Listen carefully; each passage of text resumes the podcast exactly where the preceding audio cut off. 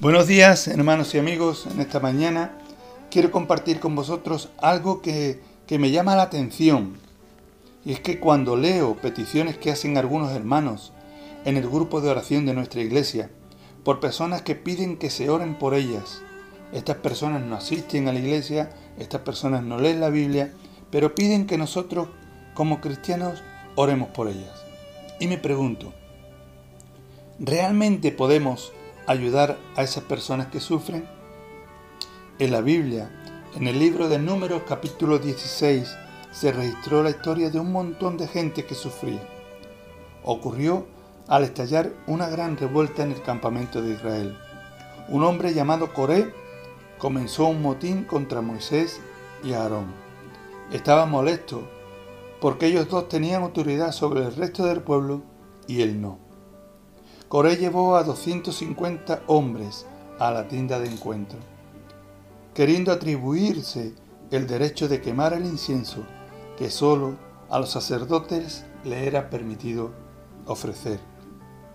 De esa manera, quería demostrar que no necesitaba que el sacerdote Aarón quemara incienso por ellos.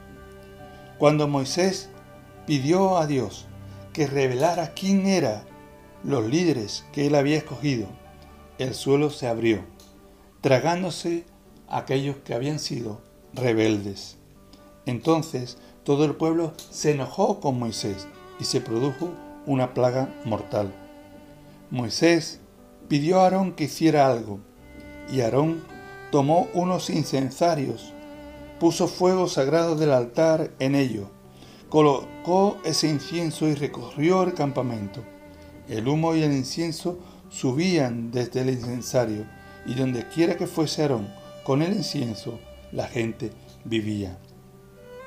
El incienso realmente detenía el proceso de la muerte, pero donde no llegaba, la gente moría. Necesitaban ese incienso.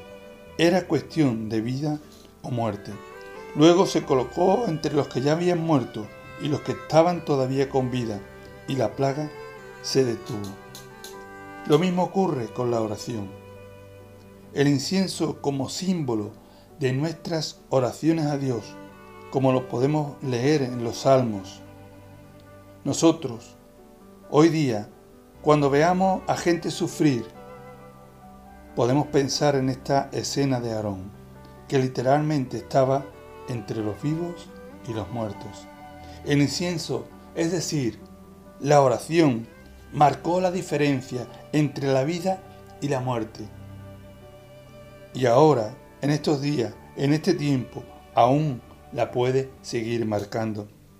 Muchas veces las personas por las que nos preocupamos no oran ni por ellas mismas, pero nosotros podemos marcar la diferencia.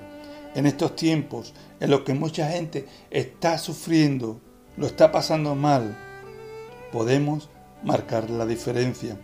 Y quiero dejarte en esta mañana con unas preguntas para que podamos reflexionar en ellas. ¿Y si fuera tus oraciones las que pudieran ayudar la vida de alguien hoy? ¿A quién está poniendo Dios en tu corazón para que dediques unos minutos a orar por ello o por ella?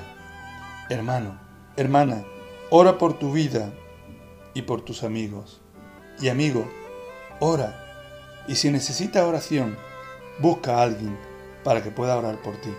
Que Dios te bendiga.